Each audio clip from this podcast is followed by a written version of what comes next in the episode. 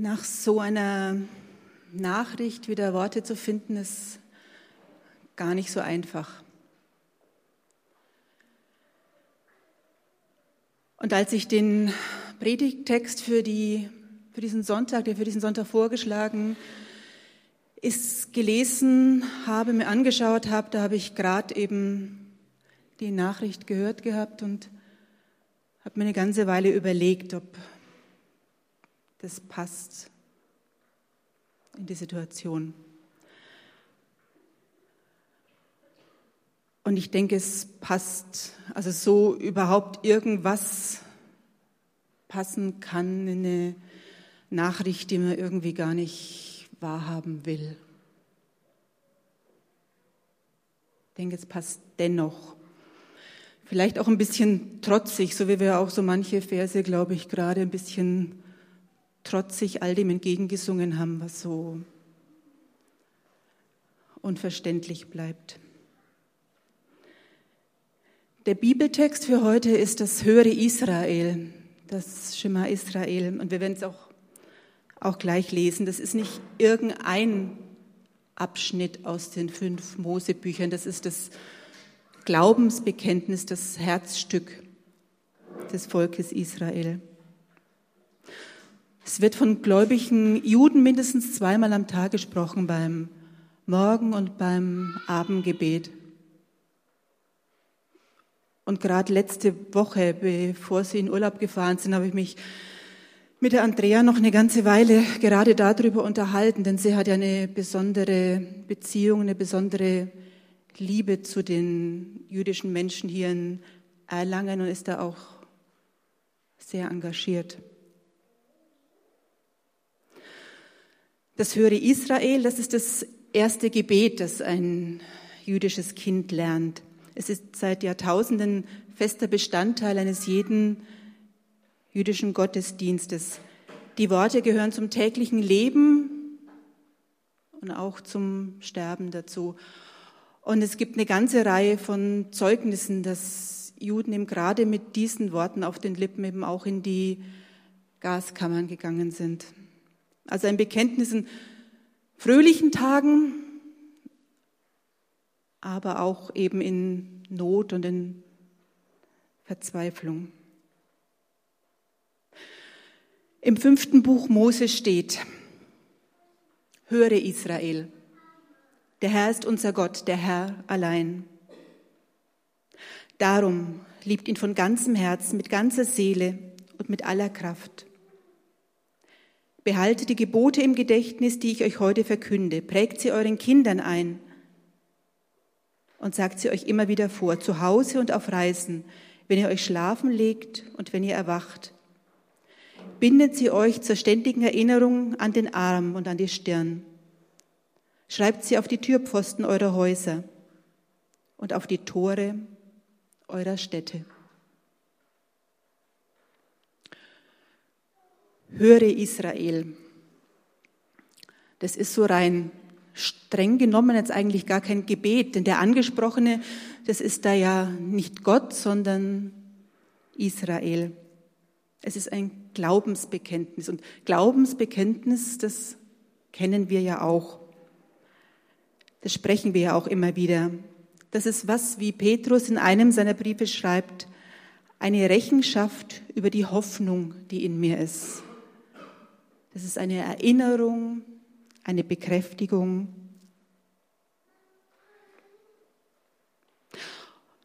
Dieses Bekenntnis beginnt mit der Aufforderung, erstmal zu hören. Höre Israel, bevor du weitersprichst. Hör erst mal hin, hör erst mal zu. Gutes Zuhören, das ist ja generell sehr hilfreich, nicht nur in zwischenmenschlichen Beziehungen, sondern gerade oder vielleicht eben gerade auch im Dialog zwischen Mensch und Gott. Und wie so oft ist es, wenn wir mit Gott reden, eher in der Einbahnstraße. Aber hier, wenn wir nochmal dran erinnert, hör doch zu, red nicht nur, hör mal hin.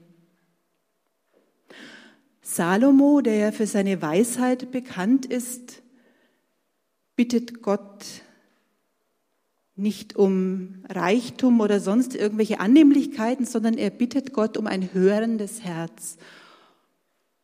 Und gerade dieses hörende Herz und darum eben auch kluge und weise Herz, das gibt ihm die Fähigkeit, sein Volk gut zu regieren und zwischen gut und böse zu unterscheiden. Das Hören geht dann eben dem Sprechen und auch dem Handeln voraus. Und auch in einer Situation wie jetzt kann es ganz gut sein, auch mal hinzuhören, sich die Zeit zu gönnen. Ruhig auch mal mit den ganzen Fragen und Gefühlen, die jetzt so im Raum stehen, mal eine Weile zu gehen, zu hören, was die einem sagen und nicht sofort und schnell nach einer einfachen Antwort zu greifen. Höre Israel, der Herr ist unser Gott, der Herr allein. Was wir da lesen, das sind die Abschiedsworte von Mose. Er ist mit den Israeliten ja viele Jahre durch die Wüste gezogen und er musste das Volk immer wieder ganz neu und ganz praktisch lernen, sich auf Gott zu verlassen, wenn sie überleben wollten. Und Mose wird hier und auch in den Abschnitten davor nicht müde, immer und immer wieder sie zu erinnern und ihnen die Geschichte zu erzählen, die sie mit Gott erlebt haben, dass Gott ihr Schreien gehört hat und dass er sie aus der Sklaverei in Ägypten herausgeführt hat und durch die Wüste. Und jetzt, in dem Moment, wo er diese Worte spricht, stehen sie vor dem neuen Abschnitt. Sie stehen vor dem gelobten Land, aber Mose wird nicht mit hineinziehen. Diese elementare Wüstenerfahrung, die endet hier. Und sie kommen in ein Land, in dem Milch und Honig fließt. Braucht es da überhaupt noch einen Gott?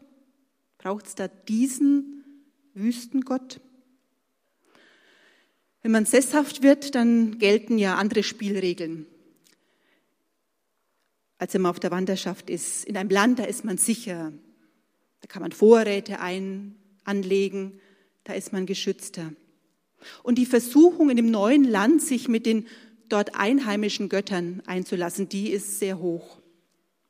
Und in diese Situation hinein erinnert Mose, ruft nochmal, ermahnt eindringlich, höre Israel, stolper nicht einfach ins Neue hinein, bleib nochmal stehen, hör nochmal zu, erinnere dich was du alles erlebt hast. Das ist das Besondere an Gott, dass er schon immer war und immer sein wird. Nicht nur für bestimmte Etappen unseres Lebens, nicht nur für spezielle Bereiche, kein Lebensabschnittsgefährte, kein Lebenabschnittsgott. Er ist der eine. Er ist unser Gott, wenn wir fröhlich feiern, so wie letzten Sonntag, als wir am Vormittag eine Kindersegnung gefeiert haben und am Nachmittag nochmal sehr fröhlich zwei Taufen mit viel Lachen, mit viel Leben. Aber er ist und war eben auch der gleiche Gott, auch in Krisenzeiten, auch eben mitten in unserer Trauer und all dem, was wir gerade eben so gar nicht verstehen. Dennoch ist er unser Gott, er allein er allein. Das hilft mir auch, eindeutig zu bleiben, eindeutig zu leben. Ich brauche mir nicht irgendwelche anderen Hilfskonstruktionen zu machen, nicht, mich, nicht irgendwelche anderen Götter zu bemühen. Ich kann mich an den einen wenden. Gott allein genügt. Und von diesem Gott will ich gerne erzählen, den will ich gern weiter suchen aber ich brauche andererseits auch niemanden zu bekämpfen, der anders denkt. Darum liebe ich ihn von ganzem Herzen, mit ganzer Seele und mit aller Kraft. Mit Herz und Seele und ganzer Kraft. Das ist ein ziemlich ganzheitlicher Ansatz. Da geht es nicht nur darum, dass ich Gott gedanklich zustimme, das auch, aber Gott möchte auch eine Liebesbeziehung zu mir haben. Und er möchte alle Bereiche meines ganzen Seins, dass er die alle berühren darf. Gott lieben mit ganzem Herzen. Und dann gibt es auch eben Tage wie diese, wo eben nicht nur Halleluja in meinem Herzen ist, sondern eben auch ganz viel Schmerz und auch ganz große Trauer. Und ja, da steht auch Klage im Raum. Gott, du hast dieses Unglück nicht verhindert und das verstehe ich einfach nicht. Das darf ich auch sagen und das darf auch sein. Und trotzdem mischt sich in all das hinein auch sowas wie Dankbarkeit. Wir haben es ja gerade auch gesungen. Ähm, Dankbarkeit, dass wir einen besonderen Menschen erlebt haben, gekannt haben. Und einige von euch haben das ja auch im Laufe der Woche ganz ähnlich ausgedrückt. Und mit dieser ganzen Spannweite an Empfindungen sind wir nicht allein. Die Psalmen sind voll davon. In den Klagepsalmen, da beschreiben die Beter ganz viele ähnliche, schwierige Situationen voller Not und voller Verfolgung, voller Zweifel und voller Klagen. Da lese ich sehr ehrliche Worte. Aber eines ist durchgängig. Der Beter, der zieht sich nicht zurück. Er bleibt trotz allem an Gott dran. Er schüttet ihm sein Herz aus mit all der Trauer, mit all der Not. Alles hat Platz, alles darf sein. Und nach einer Weile passiert dann was Eigenartiges. Die Klage wandelt sich. Und es kommt ein Dennoch. Dennoch bleibe ich stets an dir. Ja, die Situation ist, wie sie ist und die ist Schrott. Und dennoch bleibe ich bei dir, dennoch gehöre ich dir, Gott. Bei dir, Herr, will ich bleiben, haben wir gerade gesungen. Dennoch.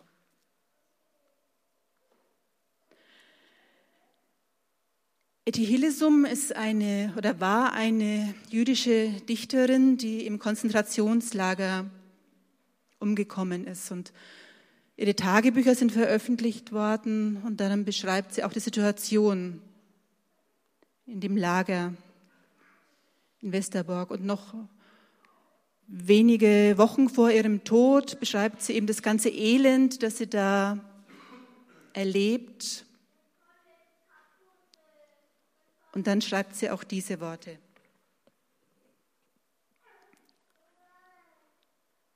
Nein, ich kämpfe nicht mit dir, mein Gott.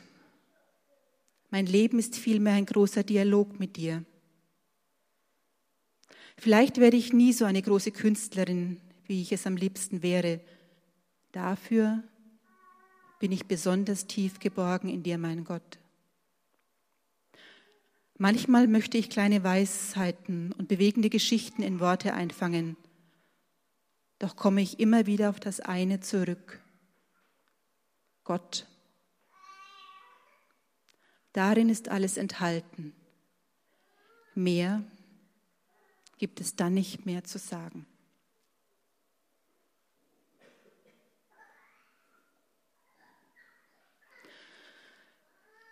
Höre Israel. Der Herr ist unser Gott, der Herr allein. Dürfen wir als Christen diese Worte uns überhaupt zu eigen machen?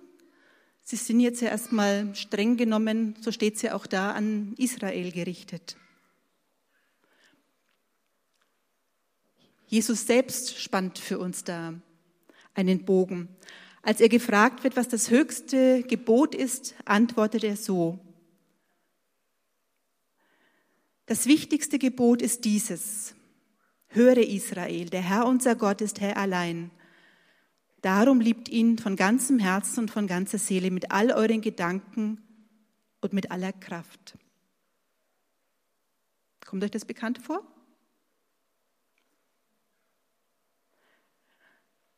Jesus zitiert also diese, diesen Text aus Mose und er geht noch weiter und bringt noch einen weiteren Vers aus den Mosebüchern dazu. Er sagt, und das zweite ist, liebe deinen Nächsten wie dich selbst. Es gibt kein Gebot, das wichtiger ist als diese beiden.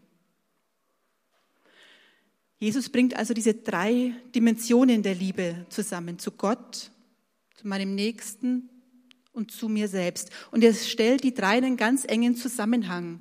Die gehören zusammen, die bedingen sich, die ergänzen sich. Alles drei soll in Balance sein. Und wenn ich mal mit einem dieser drei Bereiche Schwierigkeiten habe, da nicht recht vorankomme, dann lohnt es sich mal hinzugucken, ob ich nicht bei irgendeinem der anderen Punkte da den zu sehr vernachlässigt habe und da mal hinschauen. Behalte die Gebote im Gedächtnis, die ich euch heute verkünde.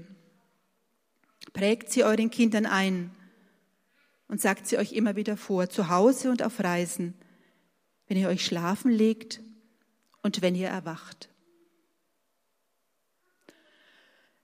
Kennt ihr den Spruch auch? Du kannst deinen Kindern erzählen, was du willst, sie machen dir eh alles nach. Also zum Glück machen sie einem nicht immer und nicht immer alles nach. Aber ich meine, der Kern stimmt schon. Wenn ich nicht wenigstens ansatzweise versuche, das zu leben, dann ist es ziemlich nutzlos, was ich meinen Kindern erzähle. Prägt es euren Kindern ein, sagt es ihnen immer und immer wieder vor. Gibt es auch Worte, mit denen ihr aufgewachsen seid, die ihr immer wieder gehört habt und die bei euch hängen geblieben sind? Überlegt mal einen Moment, ob es da einen Satz oder ein Wort gibt, das ihr kennt, das sich, euch, das sich bei euch seit eurer Kindheit tief eingeprägt hat.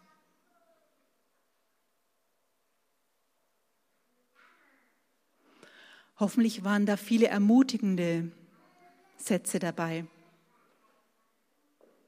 Aber manchmal sind es auch recht einengende Urteile, die ich ständig zu hören bekomme. Als Kind kann ich mich dem kaum entziehen, aber als Erwachsener, da kann ich mich entscheiden, da kann ich das verändern, was mich prägen soll. Sind es Worte, die mich wie damals eben bei den Israeliten, die mich, aus, die mich in die Freiheit führen, oder sind es Worte, die mich nur noch viel mehr in der Sklaverei belassen oder hineinführen? Und ich kann mir überlegen, welche Worte ich weitergeben möchte an meine Kinder und an andere. Gottes Worte, seine Ordnungen seine Liebe. Das ist was, was lebendig bleiben will. Von Generation zu Generation, überall morgens und abends. Glaube zu Hause leben. Mit schlichten Basics wie füreinander, miteinander beten, einander segnen, aber vor allen Dingen immer und immer wieder einander erzählen, wo wir Gott gerade auf frischer Tat ertappt haben und Glaubt nicht, dass Erwachsene da nicht auch von Kindern lernen können. Bindet sie euch zur ständigen Erinnerung an den Arm und auf die Stirn. Schreibt sie auf die Türpfosten eurer Häuser und auf die Tore eurer Städte. Juden binden sich diese Worte ja tatsächlich mit Gebetsriemen um die Arme und um den Kopf, das habt ihr sicher schon mal gesehen.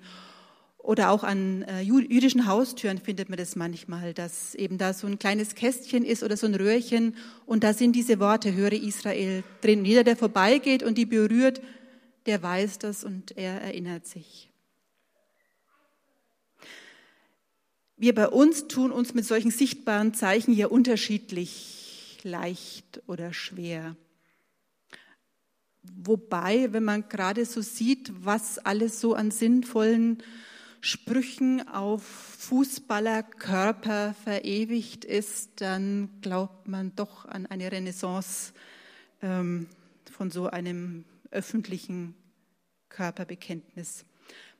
Gut, nun ist, äh, sind Tattoos nicht jedermanns Sache, vor allen Dingen nicht auf der Stirn unbedingt.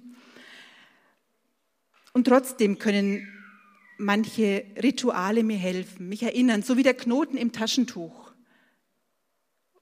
Und Sinn ist ja, dass ich in meinem Alltag mal innehalte und mich wieder zu Gott hin ausrichte.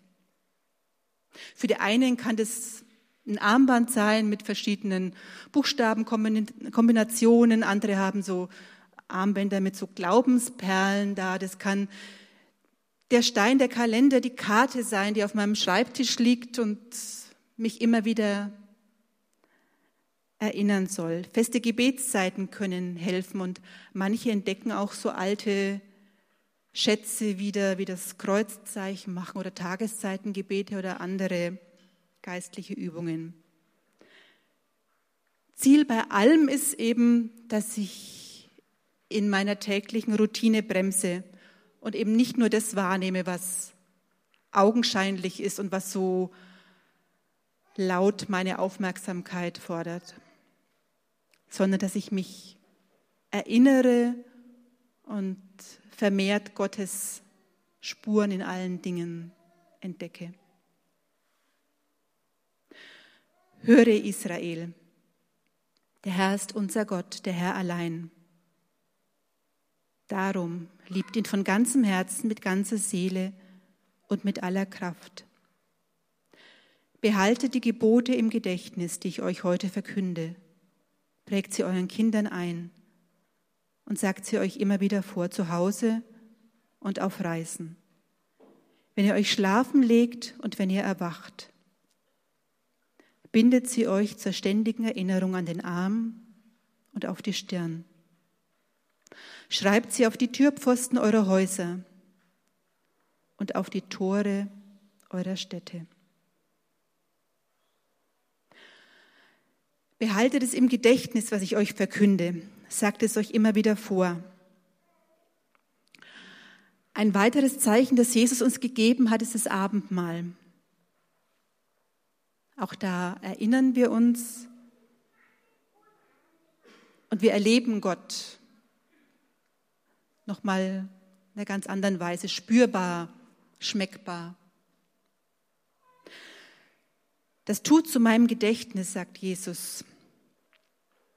Und in der Abendmahlsliturgie werden wir daran erinnert, wenn wir von diesem Brot essen und von diesem Kelch trinken, dann verkünden wir den Tod und die Auferstehung Jesu, bis er wiederkommt.